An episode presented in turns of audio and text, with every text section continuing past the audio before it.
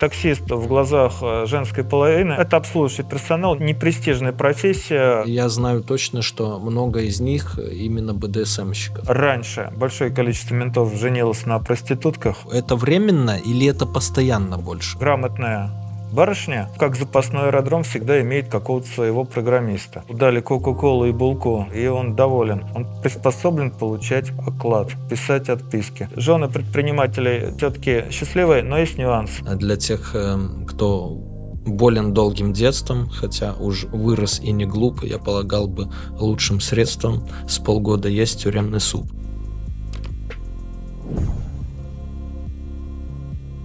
Друзья, привет! Новый выпуск Люди Про. И сегодня опять, как вы видите, мультичел. И в прошлый раз мы с ним снимали, вот давно не снимали с ним, он прям на своем канале завис плотно. А мы снимали про типажи женские, как их мультик видит, да. Ну и я там свои какие-то реплики вставлял. Ну и, конечно, не обошлось без того, что э, ну, не, не тысячи, но десятки, прям, может, ближе к сотне комментариев, что вам нужно снять уже э, для справедливости такой же выпуск и про вас, козлов, мужиков, да. Видно, женская часть э, наших зрительниц писала. Поэтому исправляемся и снимаем теперь про мужские типажи, каких видит э, мультичел.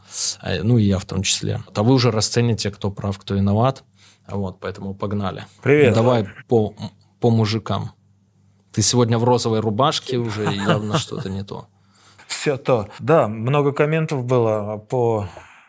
Давайте по мужчинам тоже попробуем. Я собираю весь свой, весь свой жизненный опыт, э, все свои наблюдения и попробовал тоже собрать какое-то количество э, типажей. Самое интересное, все эти типажи для меня нейтральные. Я вот явно в негативной окраске, но вот как-то нету. Назовем так, сегодня будет, наверное, без перчинки, хотя выпуск покажет. Самый первый э, типаж, который мне приходит в голову, часто которые меня там тоже обвиняют, что я, может быть, из этих, менты или спецслужбы.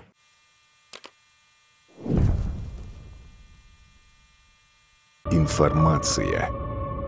Как много знает о тебе твой телефон. Соцсети, сервисы. Мы сами передали им всю информацию о себе. Глаз Бога покажет, что знает о тебе весь интернет.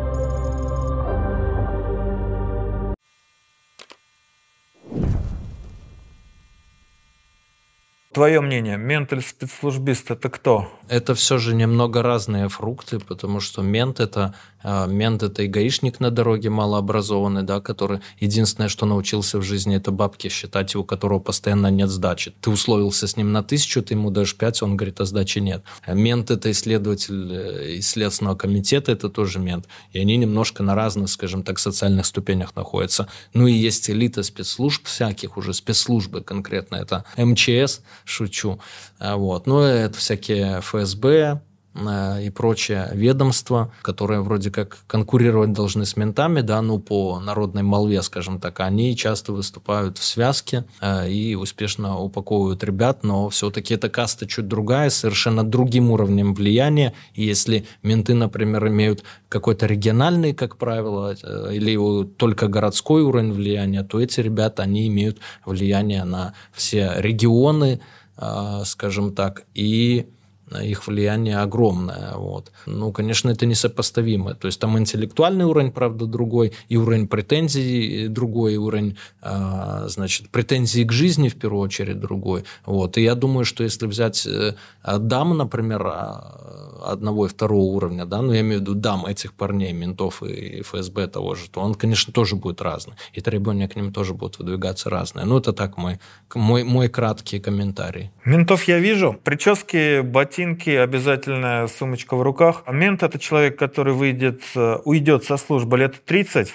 ну, то есть у меня почему-то так сложилось, у меня много знакомых, которые ушли до 30 лет, или наоборот, условно, полковников 50 и больше. К моему жизненному опыту, к удивлению, с ними особо каши не сваришь. То есть, если тебе нужна какая-либо быстрая оперативная информация, ну, то есть, что-то ты там от человека просишь, э, грубо говоря, взаимозачетом или покупаешь, все достаточно долго. Я не могу сказать, что они ненадежные, но вот у меня сложилось, повторю, мнение, что с ними каши не сваришь, там, как деловые партнеры, как постоянные партнеры.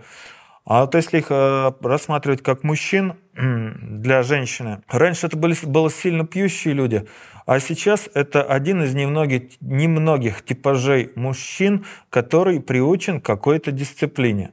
Его заставляют стричься, его заставляют носить э, более-менее чистую, неистоптанную обувь, его заставляют приходить к 9 утра на службу, его могут выдернуть на какую-то засаду в 6 утра. То есть он бреется, то есть это человек, которого, в общем-то, взяли за шкибон и заставили вот быть дисциплинированным. Для какой-либо после ментовской жизни у него есть вот эта вот элементарная закалка, элементарная дисциплина. Но вот у меня как-то с ними не особо сложилось, повторю, в плане взаимоотношений деловых. Ну, то есть из серии «я мне, это тебе». Но при этом я с ними со всеми нахожу легко общий язык и всегда с удивлением смотрю какие-то репортажи, кого-то за что-то побили и не смог найти общий язык. Я всегда, в общем-то, этому удивляюсь. Но мы рассматриваем общую классификацию просто мужских типов сейчас или именно э, ведем к взаимоотношениям с женщинами? Я думаю, что без женщин не бывает. Я бы вот рассматривал в общем обязательно добавлял бы про женщин. Как я уже в прошлом выпуске сказал, почему-то раньше большое количество ментов женилось на проститутках. Сейчас такой тенденции не замечаю. Сейчас все-таки э, мент это чиновник. Он просто стал чиновник в погонах, но еще приученный к дисциплине. Вот у меня такое сложилось. Потом мы на чашу весов положим в конце выпуска все типы и сравним или предоставим нашим зрителям и особенно зрительницам решать. Типаж программист предлагаю разобрать. Самый распространенный в нашей с тобой среде. Программист, интернетчик, айтишник. Тот, кто есть сейчас на Пхукете. Так-то. Твое мнение? Это те, вот, в принципе, со многими, с людьми из многих сфер работаю, из рекламной, из маркетинговой, из дизайн-среды, но почему-то матом я чаще всего разговариваю именно с программистами, ну, и не могу с этим совладать. То есть это э, совершенно какая-то особенная каста людей, она часто высокооплачиваемая, чаще высокооплачиваемая, чем нет. Они многие сейчас э, такие привыкли кочевой образ жизни вести. И сегодня вот у нас даже один программист молодой, правда, очень. Вот с молодыми, кстати, еще попроще дела вести. Вот он э, вчера был во Вьетнаме, потом был в Испании, сейчас он на Бали. Все бы хорошо, но многим, особенно молодым там программистам, да, им не хватает должного уровня ответственности. Прогерами более взрослого уровня им не хватает каких-то компетенций, потому что они они выучили образно PHP и Laravel там 10 лет назад, и на этом и едут. А сейчас другие языки программирования, всякие там Go, Django, фреймворки быстрые, типа Symfony, React и так далее. Вот. Поэтому молодые тут э, зачастую сейчас уже дают фору в, в плане знаний, но без старых тоже никуда не денешься, потому что ряд проектов написано на старых языках. Но программист такая вот сволочь, он очень часто понимать свою незаменимость, понимаешь? И я не могу, например, проконтролировать, вот это очень тяжело проконтролировать, сколько часов он затратил на работу, и не занимался он ли 70% времени, не знаю, там, порнуху, может, смотрел, или делал какой-то другой проект, или свой проект. И вот это бесит больше всего. А зарплату ты вынужден платить человеку 2-3 тысячи долларов. Я не знаю, как программисты в быту, я, к счастью, не жил с программистами, да, и с программистками тоже не жил, он у меня не программистка. А вот. Не знаю, как они в быту в целом, но люди своеобразные, во многом незаменимые. Например, мне с программистами гораздо сложнее, чем с теми же маркетологами, рекламщиками, дизайнерами и так далее. Ну и такое, если по нашим даже проектам раскинуть, то 30%, наверное, даже наверное, процентов 40 норм, полностью самостоятельные ребята, а процентов 60 из программистов все-таки без погонщика сверху, они работают крайне херово. Но это мое мнение об айтишниках, о программистах в частности.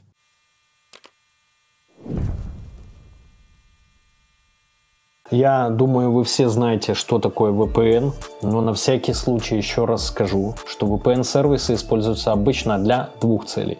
Первое это для доступа к заблокированным сайтам, и второе для смены вашего реального IP-адреса со всеми вытекающими плюшками. В интернете, само собой, можно найти много сервисов, но принципиально все они делятся на два типа – платные и бесплатные.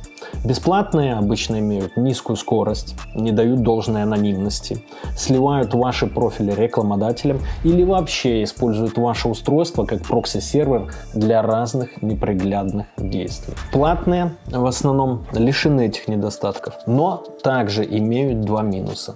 Не всегда выдерживается высокая скорость соединения из-за большого числа пользователей на один сервер – и исходный код их приложений непрозрачен. И многие исследователи склоняются к тому, что некоторые VPN созданы напрямую иностранными спецслужбами. Среди всего этого разнообразия действительно трудно выбрать хороший VPN-сервис. К счастью, я могу порекомендовать вам действительно хороший VPN, которым уже давно пользуюсь сам и который лишен всех этих недостатков. Встречайте UFast VPN и слушайте, почему он лучше. Во-первых, UFast VPN использует протокол OpenVPN с открытым исходным кодом для обеспечения вам быстрого и защищенного доступа в интернет. Также ребята доработали шифрование трафика, используют SSL для соединения и поддерживают все протоколы. При этом нет утечек WebRTC и прочих. Также UFast VPN использует Telegram для раздачи VPN, поэтому его невозможно заблокировать или удалить из App Store.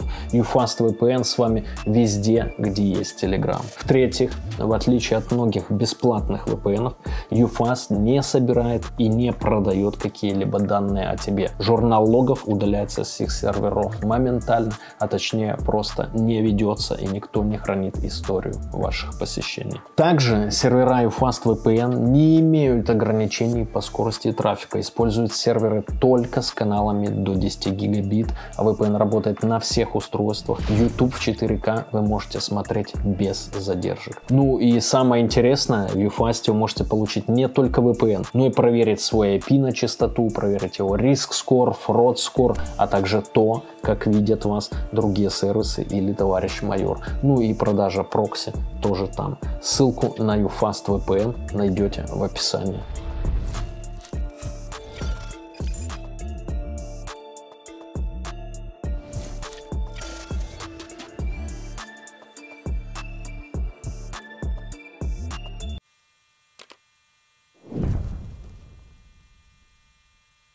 В деловом плане раздолбаи, недисциплинированные, и вот этого стимула быть дисциплинированным нет и не будет. Их профессия позволяет получать доход выше среднего. Ничего с этим не поделать. Для женщин э, считаются лучшими мужьями, то есть условный средний класс – это лучшие мужья, безопасные, много зарабатывают, зачастую нетребовательные в быту, ну, то есть ему дали Кока-Колу и булку, там гамбургер, и он доволен. Недисциплинированные, неплохие отцы, конечно, в плане радуются детям. Не страшные, не бьют, но от них очень легко женщины уходят, конечно. И при том не удерживает хороший уровень дохода. Более того, женщина знает, что она, во-первых, его оберет при уходе, во-вторых, его же обвинит, при желании легко вернется и в случае каких-либо проблем всегда может перехватить у него денег. То есть в плане отношений с женщинами это для них самый лучший типаж. И любая грамотная барышня ну, как запасной аэродром всегда имеет какого-то своего программиста. Я в деловом плане бешусь как ты, но так как я гораздо реже матерюсь, ну, мне так кажется, просто нет такого навыка, не умею. В, моем, в моих устах мат звучит не очень красиво и не очень как погонщик, ну, не звучит. Наверное, одни из самых раздражающих в жизни людей в плане деловом. Мы очень редко можем найти общий язык, вот. А они меня, видно, считают полным дураком. Я уже к этому привык. Ну, как бы, ничего страшного. Типаж программистов будет увеличиваться, увеличиваться, увеличиваться, расти. Надо как-то привыкать. Вот привыкли мы к женщинам на дорогах, правильно?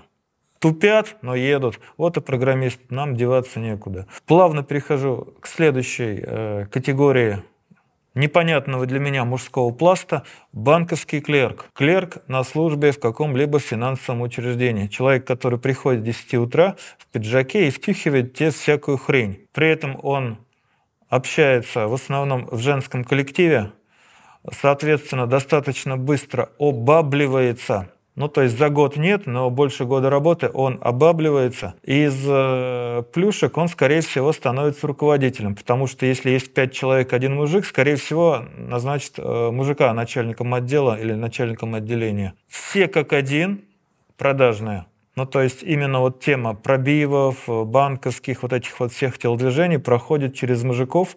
То есть у них вот э, нет чувства самосохранения, завербовать можно любого. А отношение у меня к ним эм, немножко насмешливое.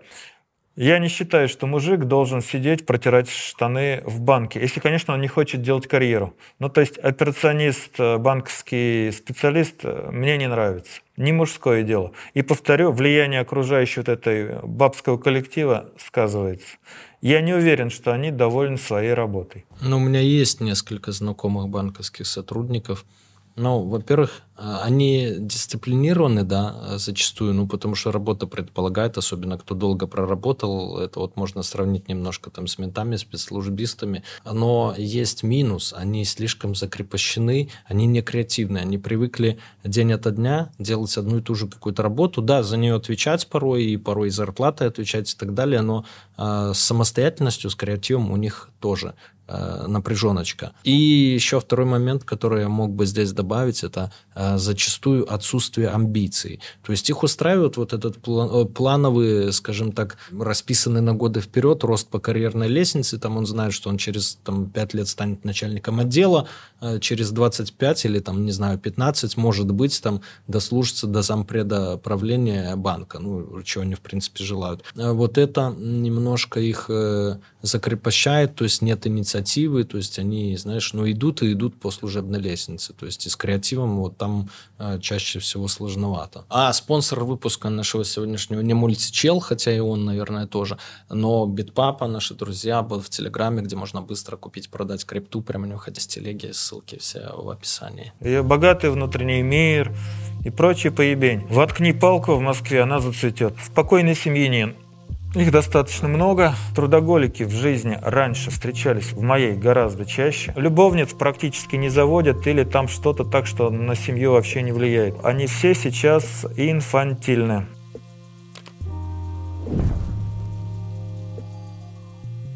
Следующий, кого я хотел бы рассмотреть, чиновник. Несколько у меня друзей чиновников. Скучная работа, а все из них э, поступали на чиновничью службу с горящими глазами, с желанием изменить что-то хорошее в стране или в городе, ну, где они находятся. По факту всех ломает через колено. Это через э, примерно 15-20 лет э, толстенькие бюрократы, абсолютно неинтересные ни как собеседники, ни как мужчины, не пойми что. И жены у них какие-то не особо интересные – Короче, у них все неинтересно. Из э, плюсов у них будет э, неплохая пенсия, но толстенький человек много не проживет, и, соответственно, при нашем законодательстве с 65 лет такой обрюзгший мужчина, бывший начальник отдела, протянет не так уж много лет. Они всего боятся. В разговоре про политику они, скажем так, немножко отходят в сторону, чтобы никто не слышал они всего жутко боятся, жутко боятся начальства. То есть те мужские начала, что формируются в человеке в подростковом, юношеском возрасте, а, полностью нивелируются. Это именно вот типаж чиновник. Они ничего не умеют иное. Если он по каким-то а, причинам бывает выкинут со службы на мороз, он вдруг с ужасом понимает, что он к жизни не приспособлен. Он приспособлен получать оклад, писать отписки. Такой типаж э, у женщин скорее котируется. Они от них, конечно, гуляют, сильно гуляют, но типаж котируется именно своей стабильностью, потому что э, зарплата сейчас чиновников выше среднего уровня по стране. Такой пьющий пухленький, ни о чемный мужичина. Жизнь прошла, как говорится, и слава богу. Вот. А твое мнение, ты с какими сталкивался? К этому нужно добавить проблемы со здоровьем, понятное дело, да, с алкоголем, потому что часто же вопросы все решаются в бане и так далее. Сидячий образ жизни, то есть это ну, подразумевает лишний вес, соответственно, проблемы с алкоголем и так далее. Ну, про то, что всего боятся, согласен. И мне кажется, многие из них а, при А вот много, я знаю точно, что много из них именно БДСМщиков. То есть увлекаются БДСМ, потому что они на работе такие властные где-то там, да, серьезные, может, должности у многих, но на самом деле они потом идут к проституткам, БДСМщицам и выплескивают это на них. Вот, потом, ну, меняются ролями, скажем так. И еще, мне кажется, я могу ошибаться, но мне кажется, многие чиновники несчастливы, да, по тому, что у них много как бы у некоторых друзей, там круг общения и так далее, но многие из них с ними дружат как бы из-за тех вопросов, благ, которые они могут порешать. Не искренне. Да, и я могу ошибаться, но мне кажется, вот такая проблема существует. И если у вас, если вы сам чиновник или у вас есть друзья чиновники, знакомые, то можете написать вот, ну, э, действительно ли так, или, может быть, я вообще не прав, и, может, с ними все дружат искренне, и вообще они там просто такие душки, что имеют по тысяче друзей, да? Не имея 100 рублей, а имея 100 друзей. Переходим к следующему. Необычная категория трудоголик. А, ну это я. Трудоголик. Не путать с алкоголиком. Человек, который с утра приходит и начинает пахать. И да, я подтвержу, что и Сергей, и коллектив «Люди Про» значительная его часть трудоголики, то есть хорошо подобранный коллектив. Я не трудоголик, я слишком э, тягомотный, тянучий, то есть я бы так не смог. Я всегда мечтал и мечтаю, в хорошем смысле в рабочем, иметь э, трудоголика. Ну, то есть человека, который вывозит, вытаскивает э, многие вопросы. Другое дело, что бедная жена этого трудоголика, которого она видит редко. Но вот есть такая проблема, что человек ушел, вернулся к вечеру, измученный, замотанный, и как бы есть в этом свои минусы. Повторю, в трудоголике в жизни раньше встречались в моей гораздо чаще. То есть такое впечатление, что советское и позднесоветское поколение а, делало какое-то количество отличников, которые со школы были приучены пахать, э, работать. Сейчас э, считанное число, и вот э, с удовлетворением говорю, что они есть в люди про. Мое мнение, если вы встретили в жизни трудоголика, постарайтесь к нему зацепиться. Вы однозначно от контакта с ним, от рабочих, от личных моментов будете в плюсе. Абсолютно полезный в жизни персонаж. Увидите, цепляйтесь. Если советовать женщинам, тут, конечно, если вы очень общительны и хотите общаться больше с мужем, ну, тут он, он, конечно, весь в работе. И зачастую трудоголик не означает, что он хочет какой-то успех и стать миллиардером. Просто он не может иначе.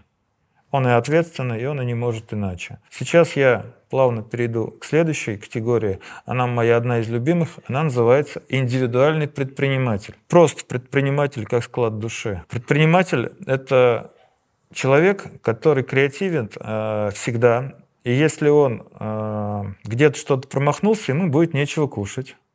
Если он еще где-то промахнулся, у него будут долги, он может потом даже начать скрываться. Ну, то есть у него постоянные в жизни качели. Под словом предприниматель я имею в виду еще человека, которого желательно не брать на работу к себе.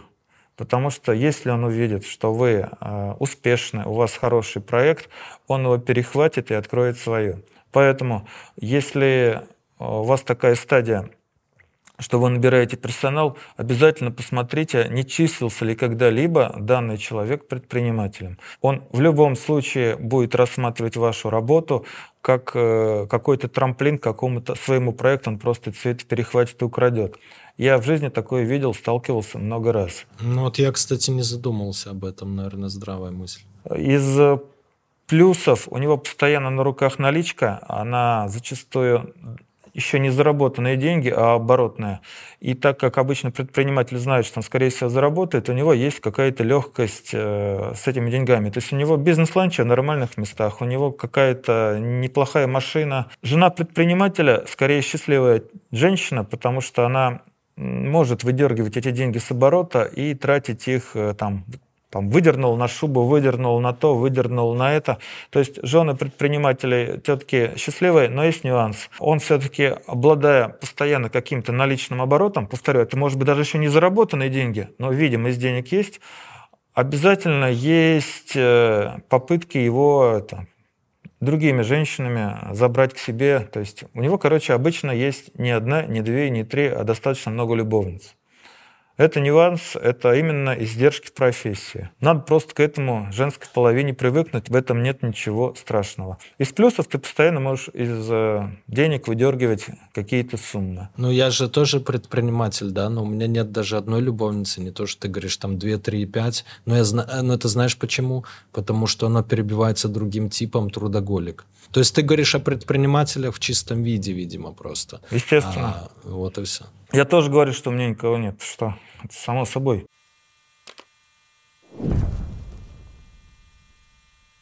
Следующий типаж, он рядом с предпринимателем, это темщик. И это скорее что-то типа решалы по регионам или в восточной части страны очень развито, что человек за что-то берется, обычно что-то быстро делает и потом переключается на следующее. Темщик — это скорее тот же обналичник, ну то есть это веселый, действительно креативный, зачастую молодой человек, который схватил и побежал. Ну то есть вот быстро делает эти эти дела, крутится, общается с массой людей. И плюс этого человека я не уверен, что с ним удастся много и постоянно зарабатывать, но плюс этого человека огромное количество знакомств. То есть, если ты знакомишься с темщиком, а он обязательно из загашника, из кармана, из записной книжки вынет тебе нужный контакт, а ты уже как бы там, если с этим контактом что-то порешал, темщик ждет, что ты что-то ему пришлешь. Темщиков иметь э, знакомство хорошо, но это еще более шебутной человек, чем индивидуальный предприниматель. Соответственно, женщине с ним жить весело, но всегда как на пороховой бочке. И не всегда темы вылазят, и зачастую темы криминальные, то есть э, обыски, э, неожиданные попадания мужа в тюрьму и прочее. Ну, то есть такая достаточно нетривиальная жизнь. Но, с другой стороны, весело, и ты как бы знаешь, на что идет. Типаж любимый для меня, ну, то есть я люблю с ними общаться, но всегда, в общем-то, осторожно. Ну, потому что это твой типаж. Ну. В молодости, скорее, да. Вот. Мне они нравятся. Ну, то есть, по мне, это здоровое, здоровое зерно, это не чиновник закисший, это люди, которые работают мозгами, вынуждены всякое считать, там свою эту математику, деловую математику, именно не финансовую, а вот шаги, они много ездят, путешествуют. Хорошая публика, живая, здоровая. А можно ли сказать, что темщик это все-таки больше удел молодых людей, и со временем у них, в принципе, два возможных э, э, развития да, их жизни? То есть первое это просидеть всю жизнь по тюрьмам, а второе это просто ну, стать каким-то более классическим, просто спокойным предпринимателем и жена, обзавестись женой, детьми, недвижкой и перейти к свободной, э, такой спокойно размеренной жизни. Жены будут у обоих вариантов что-то писал. Более глупые пойдут и невезучие пойдут в тюрьму, а другие, да, это ты в жизни потом не догадаешься, когда ему 50-60 лет, что это был такой шебутной орел. Ну, то есть он наберет веса, солидности, поймет, что надо выглядеть чуть по-другому. Но в душе он тот же темщик, то есть с ним весело в бане. То есть это прикольный чувак, назовем так. Ну, если женщине выбирать из темщиков, то, короче, не нужно там молодых образно брать, да? Лучше темщиков в завязке, таких как ты. Есть типаж рядом с ними, жулик. Вот жулик, потому что жулик. Вот он а, кидает, и невыгодно. Ну, то есть ему работать вот с тем же темщиком выгодно, но он не может удержаться, он кидает, это склад характера, это профессиональный жулик, профессиональный мошенник. Раньше их было очень много, очень много. Но сейчас я с удовольствием наблюдаю, что все-таки жульничество меньше. При этом в личностном плане раньше жулик отвечал практически здоровьем. Ну, то есть вероятность, что кто-то придет и, не заморачиваясь, полезет драться, там, бить руками и ногами, топтаться на его голове, если поймал, она была выше. Сейчас э, вот именно профессиональных жуликов сильно меньше, хотя ответственности нет. При этом я не беру людей, которые не являются по жизни жуликами, но обслуживают жуликов. Ну, например, те самые грузчики, разводилы, которые погрузили мебель, и потом их главное начинает развозить, что мы договорились на 10 тысяч, а с вас 100. Там всякие мастера ремонта компьютерной техники и прочее. Это скорее бессовестные люди, которые вот прогибаются и работают. Но по жизни они жуликами не являются. А вот есть типаж жуликов, любят их женщины, конечно. Льют в уши они. Если ты не умеешь лить в уши, ты не жулик. Все, это... А раз ты умеешь лить в уши, женщины, они всегда твои. Женщин, естественно, много. Жулик – это такая профессия, ну, состояние души, когда качели, сегодня у тебя несколько миллионов, и ты раскидываешься ими, Месяц ты голодаешь. Опять у тебя несколько миллионов из ниоткуда, месяц ты голодаешь. Потом пару месяцев ты скрываешь, что тебя ищут обманутые, потом ты всплываешь где-то в другом месте, потом тебя побили, ты встал, отряхнулся, опять жулик. Это называется «день в карете, два пешком». Ну, типа того. Но мне непонятно при этом, почему ты называешь тех, э, кто кидает налево-направо жуликами, если есть более емкое определение «пидорас». Правильно? Среди мужчин, деловых особенно. Меня скорее удивляет, что информация об их э, китках не особо, не то что не особо расходится, ну то есть когда они постоянно умудряются найти жертву. То есть они действительно могут в узком пространстве найти жертву. Это все-таки искусство, вот. Оно не каждому дано. То есть как-то развести человека. Повторю, профессиональных классических жуликов все равно сейчас становится все меньше и меньше. Одна из причин, люди сейчас подрастают, подрастающее поколение все более уединенное. К одиночке трудно влезть в душу. То есть это действительно надо уметь. То есть подрастающее поколение было более склонно к одиночеству, а жулики все-таки более склонны шерстить людей, которые выросли в коллективной обстановке. Вот это вот есть. Но, повторю, бабы их любят, уши они им льют, а в случае хорошего гешефта хорошие подарки. Но для постоянной жизни готовься, что твоего сожителя постоянно кто-то ищет и хочет набить морду или усадить в тюрьму. Есть такое.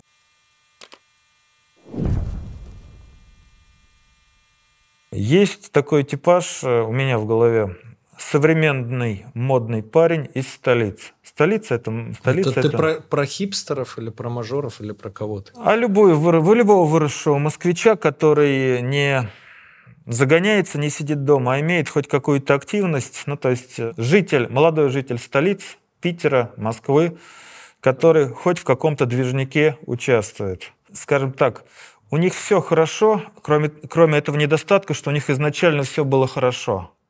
Они плохо нигде не хлебнули, соответственно, у них достаточно малое количество сочувствия к каким-то проблемам.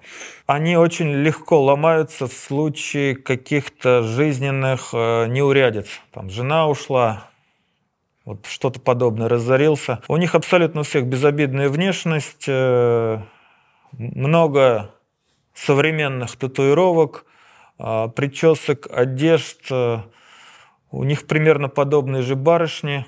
Моя любимая фишка, когда я говорю, у них нет детей. Зачастую им не к чему стремиться. Все континенты открыты. Все подвиги основные совершены. Родители, медицина хорошая, живые, квартиру тебе сделали, холодильник полный. Тебе 30 лет, ты получаешь приличную московскую зарплату. Ты забил себе все руки татуировками. Ты ходишь на работу, общаешься с публикой, и у тебя никогда не было в жизни серьезных проблем и несчастий, и внешне хорошие люди, а по факту достаточно еще неполноценные мужчины, 30-летние мужчины с душой 12-15-летнего ребенка. Сталкивался неоднократно. Большой инфантилизм. Ну, я мог бы дополнить здесь прям стихотворением Губермана для тех, эм, кто болен долгим детством, хотя уж вырос и не глуп, я полагал бы лучшим средством с полгода есть тюремный суп. И это, знаешь, когда последний раз говорил прям, ну, практически лично. Это когда Хованского, ну, я действительно так считаю, да, что для многим, для обретения серьезности, то есть, ну, нежелательно, но если они посидят, им от этого станет только лучше. И посидят не так, как сидел там Давидыч, он в СИЗО, или этот полупетух, как его, э, Эдвард Билл, ну, вот, именно посидят в зоне. А в зоне какой-то срок, там, 3-5 лет, как в зоне приходится себя проверять каждый день. И понимаешь, на что способен ты, свои слабые силы, сильные стороны, где ты можешь хромануть и так далее, и на что способны окружающие, как на плохие, так и на совершенно какие-то возвышенные, хорошие дружеские поступки. Вот, поэтому я полагаю, для обретения серьезности, когда Хованского закрыли, просто я последний раз вот это говорил, что, ну, кипиш же подняли в медиапространстве, что, ой, бедненький там, да, как же ему придется, да нормально, то есть для многих оно просто только на пользу пойдет, для обретения вот какой-то серьезности, уверенности в себе, умение отвечать за свои слова и так далее. Давай про этот закончим, плюсы и минусы, то есть отношения с женщинами и так далее. Они женщин считают человеком, ну, я имею в виду прямо, прямо вот, вот пиететом, ну, то есть боятся предложить э, в живом общении, не в переписке, а в живом общении, дотронуться, предложить секс, и могут там целую неделю ходить вокруг да около, водить в кафе, угощать кофе, то есть заниматься Раньше это называлось ухаживание, но парень не скрывал. Он говорил, что вот я вот там в жены хочу, вот я вот так ухаживаю, хороший. А этот будет изображать, что ему интересна эта женщина, ее богатый внутренний мир, и прочий поебень. То есть, короче говоря, у них излишнее уважение э, к барышням,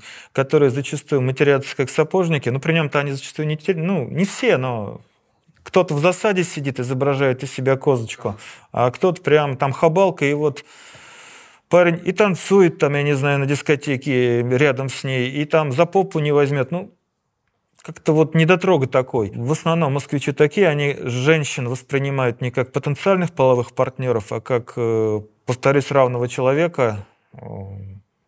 По закону, да, равны, а по факту пару так не создашь. Тетка видит э, такого не до мужика, я имею в виду не брутального самца, и имеет соответствующие отношения. А у парня есть ценность женщин в чем? Что он, в связи с тем, что он не может хапнуть быстро, то появляется любая вот самка, которую он загнал в свой загон, а он имеет, э, тяжело досталось, пришлось ухаживать. Вот, она для него имеет всегда большую ценность.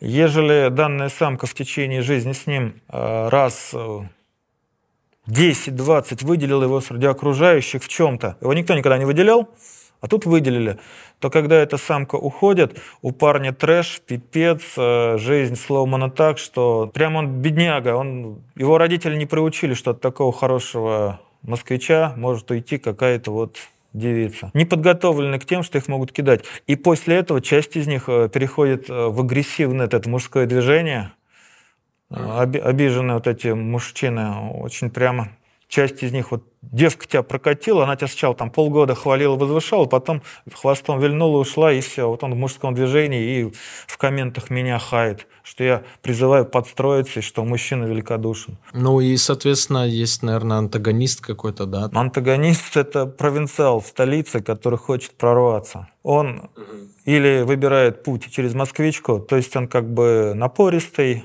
он работает на нескольких работах, а у него, в конце концов, или не получается, но он просто как бы находит женщину, и вот у него просто обычная стандартная московская жизнь.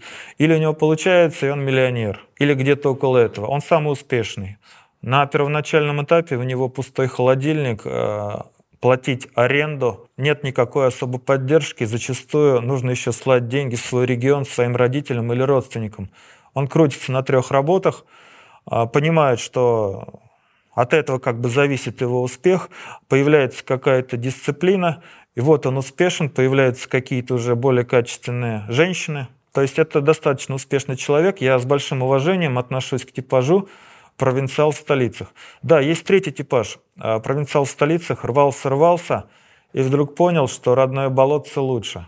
Ну, вот, типа меня, например. Мне родное болотце лучше. Ну, то есть э, ритм жизни, где у тебя красивая барышня на каблучках ежедневно может с тобой прогуливаться не спеша, променад делать, чем московский ритм, когда барышня в кроссовках там ветром мимо тебя проносится, потому что она куда-то не успевает. Но это опять же каждому свое. Зная, что в Москве успех делать легко, но именно ритм жизни э, лучше в регионах. То есть провинциал в столицах, который вернулся в свой регион, это как бы входит в этот типаж. Ну, я не согласен, что прям тут в Москве делать там карьеру и бизнес легко. Как в крупных мегаполисах, там, возьми, не знаю, Москву, Лондон и т.д. и т.п., да, они испытывают тебя на прочность. То есть их нужно еще завоевать, сам город. То есть потому что ты приезжаешь, вот я даже приехал в Москву там с 30 тысячами долларов, э, с компаньоном надежным и так далее. И то у нас первые полгода там был ряд проблем всяких. То номера скрутят белорусские с машины дважды, то стекло разобьют, то телефон поддельный впарят и так далее. То есть это нужно пережить. И, ну, это может быть, я надумал себе, но город тебя или принимает, или, или нет, да. И многим он не дается, например, с первого раза. Достаточно упорным дается, или там кому проще с родственниками и так далее.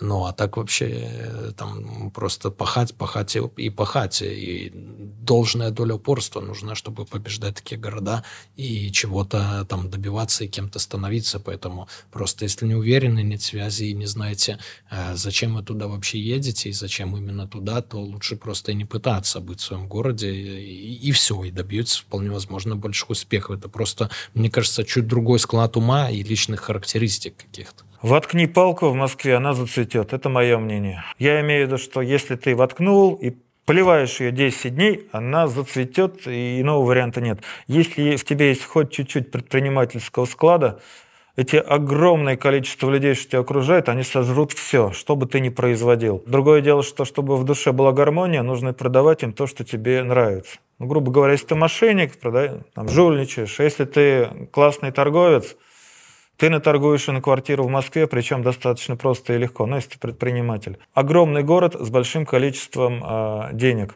Потратил я тысяч двадцать пять, выкинул в никуда. Девки от нас сбежали. Потихонечку экспансия идет сюда. Мужики держатся, без детей, без всего. Для чего живут, не знаю. Для таксистов золотое время, мужчин не хватает, зарплаты высокие. Это правда. Игрок — это достаточно креативное существо. У него постоянно долги, он вынужден крутиться, вертеться, вымораживать.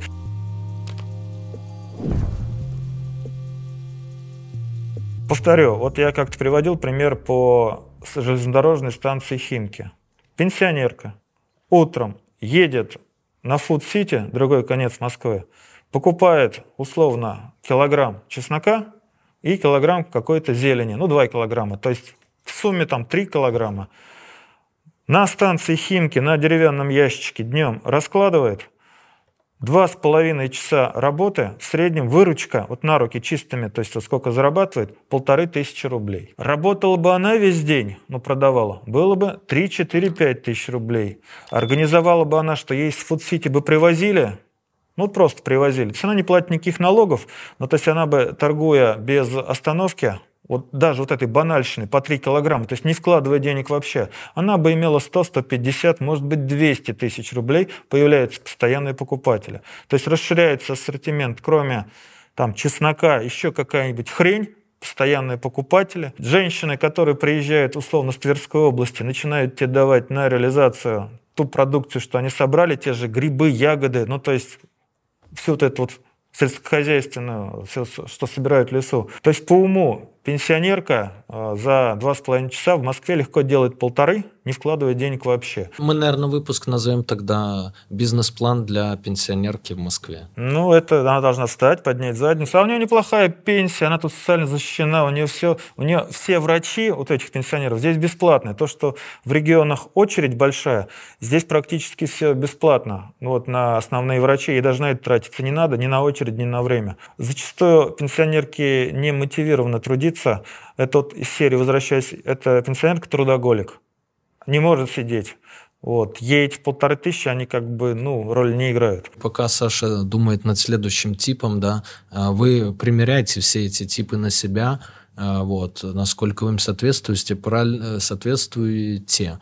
Правильную ли классификацию мы ведем, потому что вы, как могли уже заметить, мы между собой это особо и не спорим, дополняем, да, потому что, в принципе, мне кажется, все эти типы плюс-минус верные. Но мы многое можем упустить. И если вы что-то, если мы что-то упустили, и вы заметили, вы обязательно в комментариях пишите. А еще прикольнее будет, если вы а, дослушаете до конца этот выпуск, все типы, примерите их на себя и напишите черты какого вот как у меня как минимум уже двух-трех типов они нашлись, да, э, черты каких типов вам присущи, либо вы своей там жизненной позиции на воспитание, образование, ну вообще парадигме, что вы представляете себя внутри, э, ярко относитесь к какому-то конкретному одному типу и не имеете там черт этого, этого и этого. Вот это будет прикольно почитать ваши комментарии, почему вы думаете именно так. Поэтому досматривайте до конца и пишите, кто вы есть.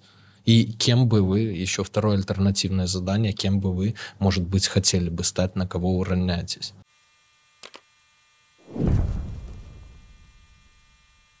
Следующий типаж – работяга. Его постоянно кидают, это тот самый терпило, которого постоянно обирают. Его любят, не любят, а с ними любят жить э, стандартные женщины, то есть он простой, надежный. Я неоднократно встречал разговор, когда звучал так. Вот лучше для меня лучше вот этот, который работает охранником за 30 тысяч, чем тот, который ненормированно, типа темщика, получает 70 или 100. То есть спокойный, предсказуемый, у которого отбирается вся зарплата, который ходит в простой одежде, в 8 утра пришел, э, в 6 вечера вернулся, два раза там в неделю бухает с друзьями, ни к чему не стремится, для простых женщин подходит. Такого населения в восточной части России много.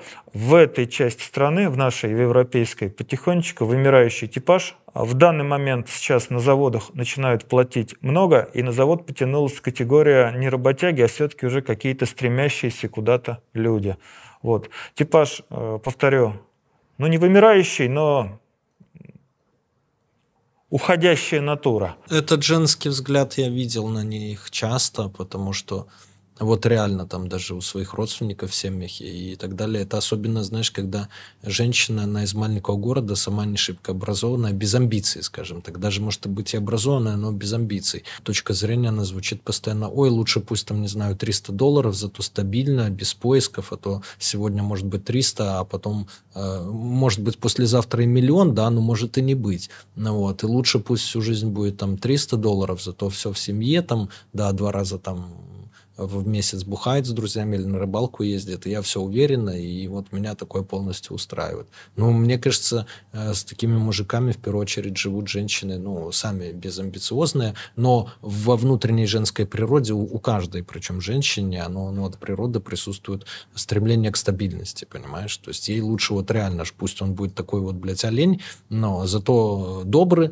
сам по себе, э, без особых там вредных привычек, которым можно э, контролировать, которым можно управлять, вот, которые беззлобные. Вот. Ну и что, зарабатывает он 300 долларов. Ну и окей, зато я все свои забираю. И я знаю, что у меня каждый, каждый месяц есть 300 долларов. Следующий типаж таксист. Притом э, разделю на две. А, ну, ну это ты, это ты, да. Да, это ты, У тебя две должности, у тебя вообще в интернете две должности, ну три. Ладно, блогер, ну, уже не начинающий, а состоявшийся, да. Второе, мэра Бакана. Ну и третье, с чего ты начинал, в принципе, это таксист. А то, что ты темщик, ну это так уже. На задний план среди наших зрителей это шло. Да, я, может, ребята, что-то еще упустил в комментариях, тогда напишите, кто он еще. То есть вот мэра Бакана, таксист и темщик. Кто еще?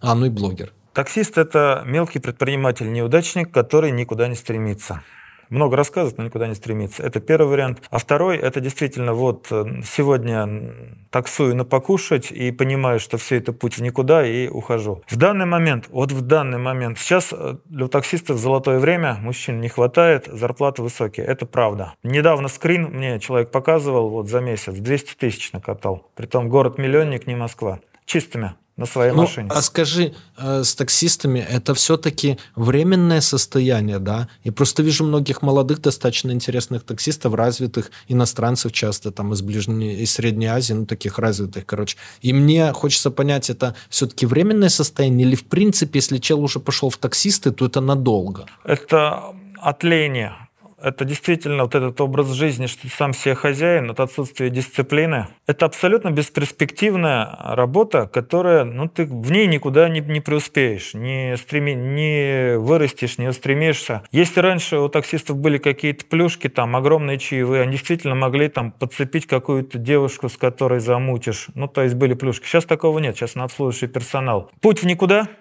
но в данный момент, вот последний год или два, с хорошим доходом, я даже врать не буду. Но путь в никуда. Но все-таки по итогу это временно или это постоянно больше? Это постоянно. И ага. жены таксистов своим подругам, которые не знают, чем занимается муж, стремаются говорить, что муж таксист. Если жена очень простая, mm да, она не стремается. Но если, скажем, вот он был кем угодно из вышеперечисленного списка, а сейчас таксист, это усиленно скрывается. То есть таксист в глазах э, женской половины а, это обслуживающий персонал, не престижная профессия, даже если он ездит на дорогой машине. Ну, там у него, если у него машина за несколько миллионов, у него, конечно, есть легенда, и она эту легенду передает, и это прокатывает. Но если возьмем обычный вот этот эконом-класс, то есть жена недовольна, что муж таксист, это не престижно, социальный статус э, в обществе не, невысок. И поэтому, если муж никуда не стремится, ее это не устраивает. Вот такой вот есть. Но из плюшек свободный график, он действительно есть. Я в последнее время с таксистами не разговариваю. Раньше были интересные типажи, то есть когда там люди от борта голосовали, еще что-то. С профессиональными сейчас таксистами не разговариваю. Мне неинтересно, ни о чем. Они сделали неправильный выбор, имхо. В данный момент они зарабатывают, но по факту, если он до конца жизни таксист, и это я вижу, неинтересно. Лучше личным водителем, чем возить всякую непонятную публику, подстраиваться, действительно обслуживающий персонал.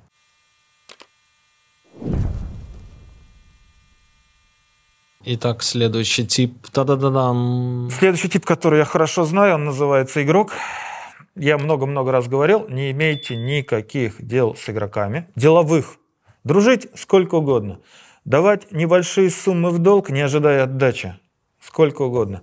Никаких совместных дел, проектов. Игрок – это достаточно креативное существо. У него постоянно долги, он вынужден крутиться, вертеться, вымораживать. Соответственно, у него хорошо работает голова.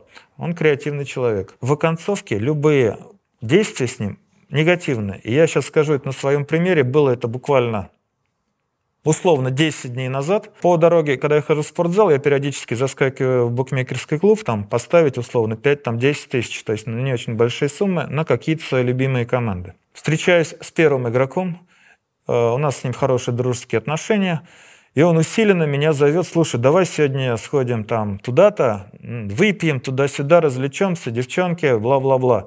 У меня были другие планы, у меня были другие обязанности, но он такой веселый, разговорчивый друг, что я, в общем-то, клюнул, не то что клюнул, но, в общем, поддался, продавился. И мы пошли развлекаться. Потратил я тысяч двадцать пять, выкинул в никуда. Девки от нас сбежали, мы беспонтово напились. Следующий день меня выпал, я не пошел в спортзал. И думал, а зачем мне это было надо? Вот, вот просто вот э, удовольствие от совместно проведенного досуга не получил. Достаточно стрёмные бабы от нас сбежали.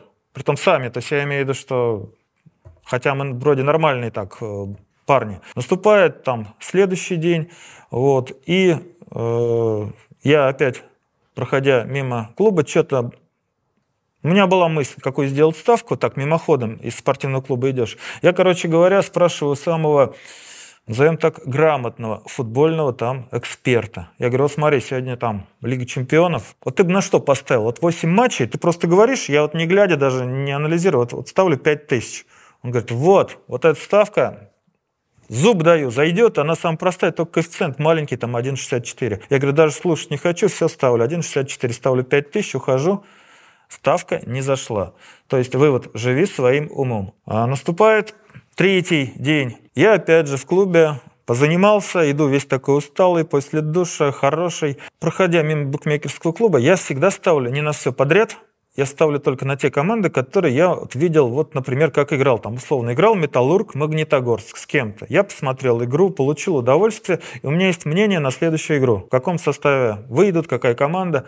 И вот я, исходя из этого, прихожу в букмекерский клуб, завожу деньги на баланс. Игра вот-вот начнется.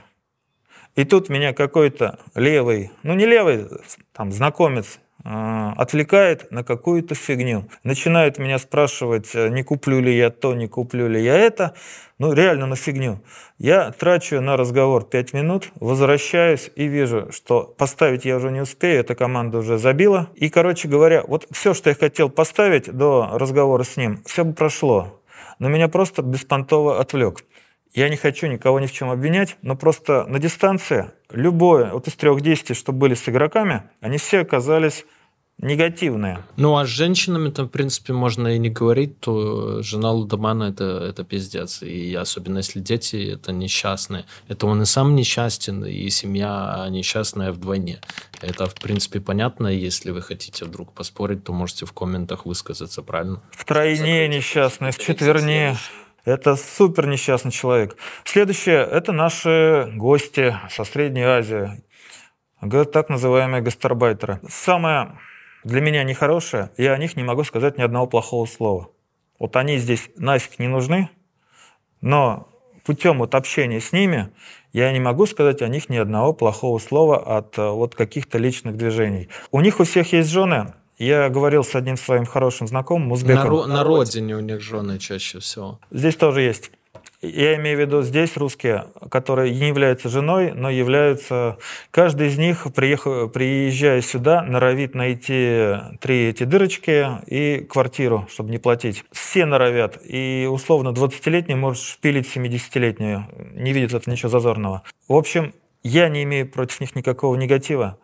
Я спросил знакомого узбека, я знаю много лет, он гражданин России давно, то есть он прорусский человек. Я говорю, а как это у вас там устроено? у жен. У нас, говорит, главное, чтобы он приносил деньги. Если он приносит, э, вот условно обговорили, что он зарабатывает 50 тысяч, то он 40 приносит. Если он приносит, он может в свободное время делать все, что хочет. Но попробуй, только не принеси. Соответственно, вот он умотал из своего Таджикистана, вот он шлет туда какую-то обговоренную сумму или вот сколько может, и она знает, что вот он максим, максимум какой-то выжимает. К нему нет никаких больше требований. Вот это вот э, мнение узбека. Гастарбайтеры зачастую э, в браке не пьют, дают какие-то деньги, в бытовом плане у них руки тем концом вставлены, э, в наглую не изменяют, льют тебе в уши, какая ты красивая, не толстая, страшная, стрёмная, а какая-то там красивая, что никогда и никто не лил за последние 12 лет. Угу. Вот, соответственно... За последние 50 лет. Ну, типа того. И, соответственно, возвращаясь к тому, чтобы начал про гастарбайтеров, они здесь, с одной стороны, и нафиг не нужны, но, с другой стороны, плохого сказать не могу. В данном случае они выигрывают конкуренцию за некрасивых женщин ну вот в крупных городах. Через какое-то время подрастут метисы, то есть их совместные дети, подрастут дети, которые выросли тут, и наши русские парни зачастую будут проигрывать конкуренцию именно за простых девушек, которые будут выходить за этих ну, достаточно простых гастарбайтеров. Так, в третий раз скажу, ничего плохого про них сказать, ну вот путем какого-то контакта не могу.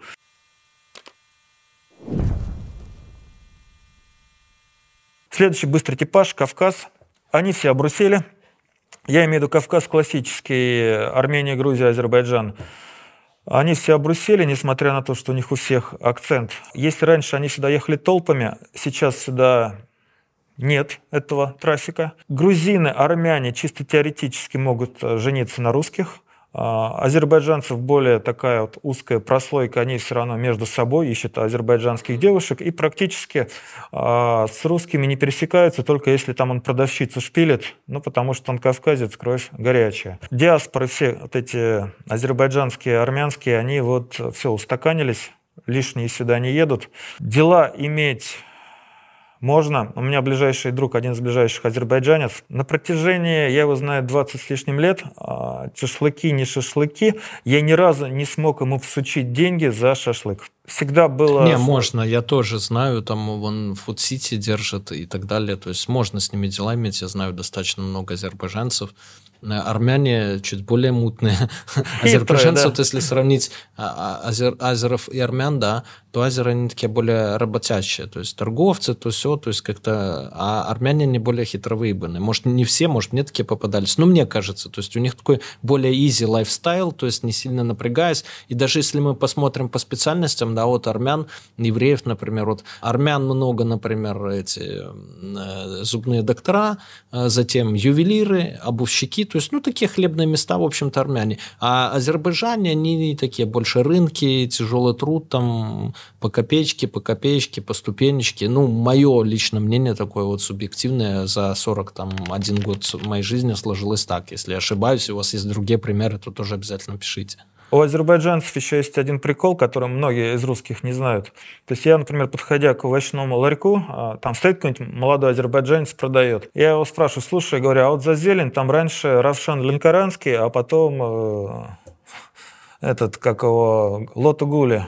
Вот. А сейчас, говорю, кто? Че? И он, 20-летний шкет, явно не связанный с воровской жизнью, говорит, кто из азербайджанской диаспоры, главный за зелень, собирает. То есть они вот более, их вот, по-моему, до сих пор еще обирают. Я точно сказать не могу, но неоднократно спрашивал, они вот в этой воровской тематике все шарят. При этом сами, не будучи преступниками, а являясь просто торгашами. Ну да, но то, что они там жениться предпочитают на своих, это, в принципе, понятно. Азербайджанцы на азербайджанках. Э, э, вон в Сочи посмотри, да, армян сколько. То есть они что же женщины, у них тоже, как правило, из их же диаспоры, их же национальности. В основном. В основном так. Ну, а что про русский Кавказ? Вот российский Кавказ я его боюсь, опасаюсь. Э, Чтобы нам извиняться не пришлось потом за это видео, да? В том числе. Перед бородатыми. В том числе. Ты что, не будем говорить про них вообще? Или будем? Слушай, хамить боксеру лучше по телефону, а в твоем случае ты вообще как бы сейчас далеко. Я тут... Нет, у меня есть вопрос. Все равно же люди с Северного Кавказа кто-то посмотрит. А попробуйте сказать, я не хотел бы, чтобы русские это комментировали, просто зачастую а, молодой кавказец, Северного Кавказа, то есть наш российский гражданин, всю жизнь занимается спортом. Прекрасный там борец, поломанные уши, физически силен. И когда у него возникает конфликт с каким-то славянским юношей, он по каким-то причинам, будучи явно сильнее, он не только его бьет не один, а обязательно есть кто-то. Он еще зачем-то может достать нож и сделать еще какую-то хрень. То есть когда он и так изначально, будучи сильнее. То есть у меня нет вот этого понимания, почему это происходит, почему тупо нет драки один на один, почему вот этот стадный инстинкт, когда толпа налетает на явно слабого соперника, и потом мы все это видим в ютубах, и потом там какие-то идут вот э, попытки их усадить. У меня этого нет понимания. Любой кавказский парень, юноша занимается этой борьбой, там, чем только не занимается, он изначально сильный человек. Он справится легко но у них все равно вот эта стадная хрень. Вот это у меня нет этого понимания. То есть э, мне бы хотелось их мнение услышать. Ну, то есть такое есть, но почему ты не понимаешь? Ну, может, кто-то из кавказцев, из ребят э, отпишет в комментах, почему так, да? Кроме осетин... Я думаю, что среди этого будут варианты типа э, брат за брата там и так далее, там наших бьют, ну, наверное, что такое. Кроме осетин, которые ну, являются христианами часть, а остальные как бы они мусульмане. И вот сейчас конкретно по Ставропольскому краю в связи с нехваткой мужчин, славян, и большой оккупацией э, жителей северокавказских регионов появляется все больше замоташек, ну, то есть славянских девушек, которые, ну, принимают ислам, то есть одевают платок. Вот, эта вот тенденция есть. То есть для девушек это достаточно предсказуемый человек, предсказуемый типаж, зачастую не пьет, не курит, зачастую, вот, работает. Такого же усредненного русского работяги вот если взять абстрактно, он, конечно, лучше. Но он совсем другой. У него другая нация, другая вера. То есть я не знаю, как русские барышни с ним живут, я имею в виду счастливы, несчастливы, а в этом ключе. Потихонечку экспансия идет сюда. Рождаемость там большая, но нас, скорее всего, все-таки Азия, скорее, средняя, заполонит, потому что Кавказ в этом плане отстает. Следующий типаж. А, мужик за 40. Ну, тут даже добавить как бы нечего. Это зачастую понурый, неуспешный тип – который не приспособился а, к жизни зачастую. Один-два неудачных брака за спиной, плохой телефон, маленькая зарплата, особо ни к чему не стремится, явно проигрывает в зарплатах и в креативе вот этой подрастающей 20-30-летней молодежи, к которой я сам насмешливо отношусь, потому что они детей не хотят и там все разрисованные.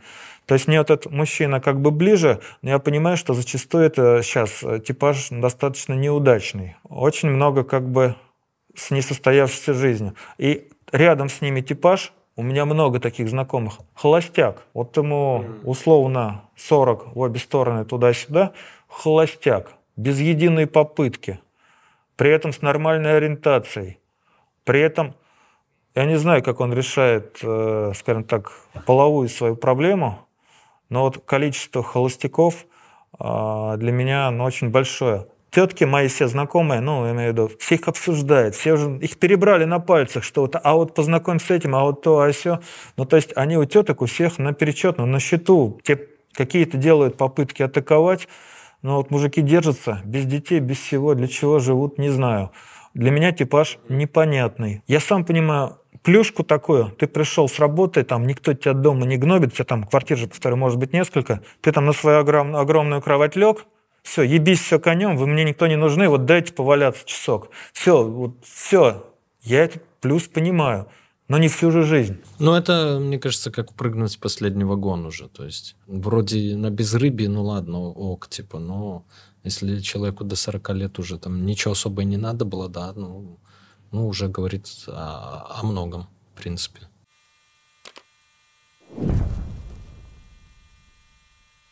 Итак, следующий тип. Спокойный семьянин. Их достаточно много. Ты любишь к ним ходить в гости, под словом-то я имею в виду себя. Очень уважительно относишься к жене, к нему при жене. Пьешь, поешь там с ними песни в выпившем виде, а, играешь в боулинг, общие дни рождения. Зачастую у них жены еще с вуза спокойный семьянин, это он э, женился вот там в ВУЗе, и вот они вот как-то живут. Отношусь к ним с большим уважением. А у меня, к сожалению, как бы так вот не сложилось. В чем они лучше? Зачастую вот мои эти одногодки, кто-то были загнобленные в школе, как мужчины, ну как парни, как мальчики. Сейчас они назовем так, не чмошники, а вот спокойные семьянины. То есть, каким образом тетки их там в 20 лет выбрали, и так вот выбрали, что вот надолго, я не знаю. Отношусь с уважением типаж есть, любовниц практически не заводят или там что-то так, что на семью вообще не влияет. Женщинам в этом браке завидую. Ну, то есть, как бы, я считаю, что в этом плане жизнь состоялась, жизнь удалась. Ну, и с ними еще нормально дружить. У меня да. много таких друзей. Дело в том, что, то есть, нормальные, абсолютно надежные ребята, которые, с которыми дружишь с института, как правило, которые, в принципе, всегда тебе на выручку придут, и с семьями, когда в общих странах встречаемся, то есть, и общаемся. Осталось три типажа. И вот один из них, начну с анекдота, приходит армянин с сыном в зоопарк, и сын говорит, показывая на жирафа, «Папа, это мужчина?» Тот, «Нет, это самец». На льва показывает. «Это мужчина?» «Нет, это самец». Ну, показывает на волка. «Это, говорит, мужчина?» «Запомни, сынок, мужчина, это кого? деньги в карманы, а это самец». Мы сейчас поговорим про самца. Это красивый, ухоженный, я их в зале полно вижу, а, парень, такой а русский Ален Делон, который знает, что он красивый, но он скорее самый красивый, то есть я имею в виду самый красивый для себя. Он такой крежистый, там условно у него хороший торс, у него все хорошее, на него смотрят девки. У меня были такие друзья, они были полные дураки, вот полные, бум-бум-бум но на них тащились тетки от, там, от 20 до 40 лет, потому что он был не дурак поплясать, потанцевать, сходить на дискотеку, поулыбаться. А как оказывается, теткам зачастую иначе ничего другого и не надо. То есть я вот это наблюдал, я знаю, что человек дурак, но он самец, вот он так выглядит, там с ним видно, и спать ли хорошо, ну то есть э, плечи, грудь, лицо, улыбка, такой стан у него. Незнакомый мне типаж, но те, кто встречались, все дураки или самовлюбленные люди, то есть вот в зеркало смотрят, ходят, ходят, там, ну, накачанные. Имеют успех у женщин, но я дальше посматривал за их жизнью, но мельком. Успех не постоянный, постоянно с разными, при том э, женщины именно инициаторы. Все-таки вот эта глупость общая, она как-то вот э, потом надоедает и меняется. Э, мой один из любимых типажей бабник и весельчак – ну, наверное, встречается один из 10 или один из 15-20, это в зависимости от города, региона. Хороший типаж, веселый. А, женам их надо терпеть. Душа компании, которая клеится к каждой, ну, это вот заложено природой. То есть ты или не с ним, или просто терпи, знаешь, что он все равно вернется к тебе. Из минусов тратит деньги постоянно, из плюсов знает кучу анекдотов, как бы с ним жить весело, душа компании зачастую делает это искренне, потому что если ты натянуто все это делаешь, бабы тебя любить не будут. Повторю, теткам просто надо понимать, что он есть. Есть такие знакомые, а, скажу даже так, видишь, я достаточно словохотливый человек. Вот э, в компании этих людей я молчу, я просто наслаждаюсь их общением, их шуткам, то есть все, солируют они, я тупо пью водку и радуюсь тому, что они вот что-то говорят. То есть нормальный типаж. Зачастую где-то в застолье, где все мрачные, унылые, они заменяют, вот расшевелили, и ты Нужный типаж, короче говоря. Но у меня среди знакомых тоже такие есть. Женам приходится терпеть по большей части. Непонятно почему. Любовь, э, мазохизм своеобразный. Ну, с ними интересно, так точно не соскучишься. Вот, может быть, поэтому одна из причин. Последний типаж, который я как бы себе в голове фиксирую, студентик. Ничего себе ты напридумал. Последние уже ребята наши уснули некоторые. Да? А. Вот девчата активизировались, ребята уснули. Ну давай последний. Студентик или старшеклассник они мне сейчас пишут пачки этих писем через бота. Да, у мультичела есть бот, спроси мультичела называется. Там бесплатно или, чтобы быстро ответил платно, можно задать вопрос. Кстати, я сейчас такого бота себе сделаю, а то многие что-то хотят спросить, но не могут дописаться. Раньше комментарии все читал, сейчас просто уже не успеваю. Студентик, старшеклассник, хороший, вежливый юноша, который вот именно в этом возрасте грамотной э, девушки надо брать, там, оценивать, забирать под себя, подстраивать под себя. Безвредный, не дерется, повторю еще раз, вежливый, особо денег нет, э, зачастую малоухоженный еще, ну то есть не понимающий, как может выглядеть мужчина. И, очень важно, я заметил, они все сейчас инфантильны. Человеку, скажем, 20 лет, а я вот оцениваю его вот этот внутренний мир, внутреннее образование, внутреннее вот это поведение в 15 лет. То есть идет резкое вот это вот отставание от биологического возраста. Поэтому если, вот это я точно сказать не могу, но если такая же фигня все-таки присутствует и с женской половиной, ну, просто я с маленькими девочками сейчас ну, не общаюсь, но по факту. Точно тебя просто упрекали, что ты педофил. Ну, я просто считаешь... Под вчерашним видео я увидел почему-то. 16 лет – это возраст согласия. Ну, просто представь, я подойду даже к 18-летней, она скажет, дедушка, ты чё? Ну, вот суть, что в связи ну, с тем, да. что сейчас мало общения с э, совсем молодыми барышнями, я предполагаю, что у них, скорее всего, та же самая фигня, что вот э, ей 20 лет, она вполне ебабельная, и все у нее есть, а по факту ей 15, и она еще как-то вот... Э, ну вот молодежь, я считаю, сейчас не мужественна, вот в этом, ну именно по, в биологическом возрасте, и, в общем-то, даже студентик, который вот выпускается специалистом, все-таки еще мальчик э, с широко открытыми глазами, который зачастую к жизни не готов, которого жизнь не обтесала. Это вот я исхожу из того, что люди мне пишут в бот. Ну, как-то так мои типажи закончились. Но мои на этом тоже закончились, и уже меня 22-30 э, уже нужно спадки, да, по-стариковски. Да просто а, в бассейн ты вы... хочешь или в море. Я тебе завидую. Вы пишите, с чем согласны, с чем не согласны, и правильно ли мы прошлись по классификации типажей, потому что начиная от выпуска я не думал, что их окажется у мультичела вот прям так много, да, и такие подробные. Вот. Ну и, как обычно, как я уже ранее говорил, э, молодцы все, кто досмотрел до конца, ставьте там лайки, лайки, колокольчик, подписывайтесь на канал и пишите, к какому типу или смеси типа вы относитесь, а девчата пишите, какой тип мужской, по вашему мнению, был бы идеальный. А может, вы уже с таким живете, нашли и обрели свое счастье. Обнимаю пока. Это люди. Расскажу тебе тысячу схем умножить на два, сделать профит. Люди. Я давно был и есть на слуху, теперь я сижу тебе напротив. Люди. Это наш мануал, по которому кто-то решит заработать. Люди. Это люди про, только твой мой жизненный опыт. Люди. Расскажу тебе тысячу схем умножить на два, сделать профит. Люди. Я давно был и есть на слуху, теперь я сижу тебе напротив. Люди. Это наш мануал, по которому кто-то решит заработать. Люди. Это люди про, только твой мой жизненный опыт нефтегаз.